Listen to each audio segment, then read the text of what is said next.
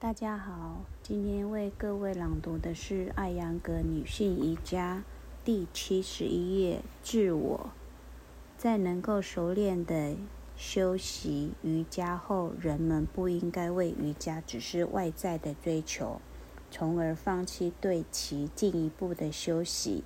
同样，人们也不应该自以为已经掌握了这门艺术。再也没有任何可以进一步学习的内容，从而洋洋自得，认为自己已经征服了感官，再也不需要瑜伽训练的想法也是错误的。这将是内心自我膨胀和练习瑜伽失败的开始。毫无疑问，瑜伽带给人们身体、精神和道德福祉的转化。这不应该被误认为是掌握了这门学科，自我模糊的彰显本身，以一种微妙的形式进入，并且完全扩张到扩散到人的性格之中。这是练习瑜伽的最大敌人。因此，练习练习者应该注意不陷入这个网络中，要时刻保持谦卑。人们无论取得什么成就，都应被看作是大神的恩惠，应该臣服于大神，这就是谦逊。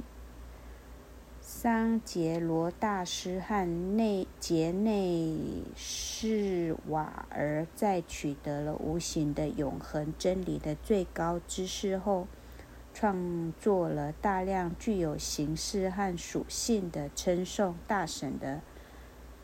赞歌和祈祷文。大我虽然无形，却有着身体的形状。练习者应该记住，人们必须从身体开始修习，那是大我的外套，从而逐渐导向内在心灵和最深处的大我追求。大脑，大脑应该保持冷静。灵敏和机警，在练习每一个动作时，观察身体的运动和心灵的波动。通过采用这种自我观察的做法，人们的错误将会迅速显露，可以进一步被纠正。身体是实施者，大脑是观察者，心灵。瑜伽的本体是按照。身体的柔韧度来练习，这就告诉练习者要把握好自己的度。这里需要精神的灵动，态度必须被意志力取代，以便心灵可以延伸到超越其有限的运作。意志力必须付诸行动，以便打破身体和心灵的障碍，从而向前进步。日常的练习必须伴随心灵的探求，以使智力能越来越深入。在练习瑜伽体式时，身体和心灵总是在进行拉锯战。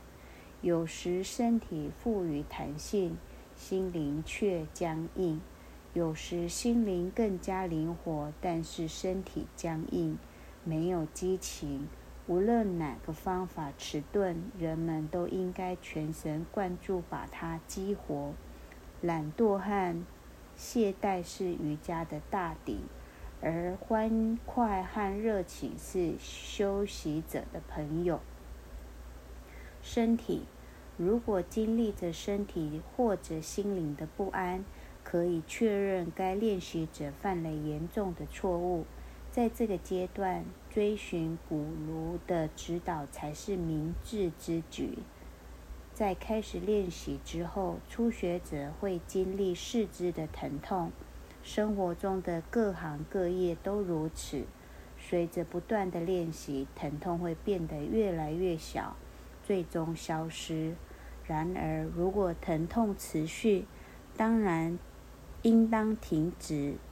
该种引起疼痛的体式，而进行一些其他简单的提示。过些天后，再小心谨慎地尝试练习那些让你难受的提示。通过两种重复的动运动作和对身体反应的观察，找出练习这些姿势时引起疼痛的原因。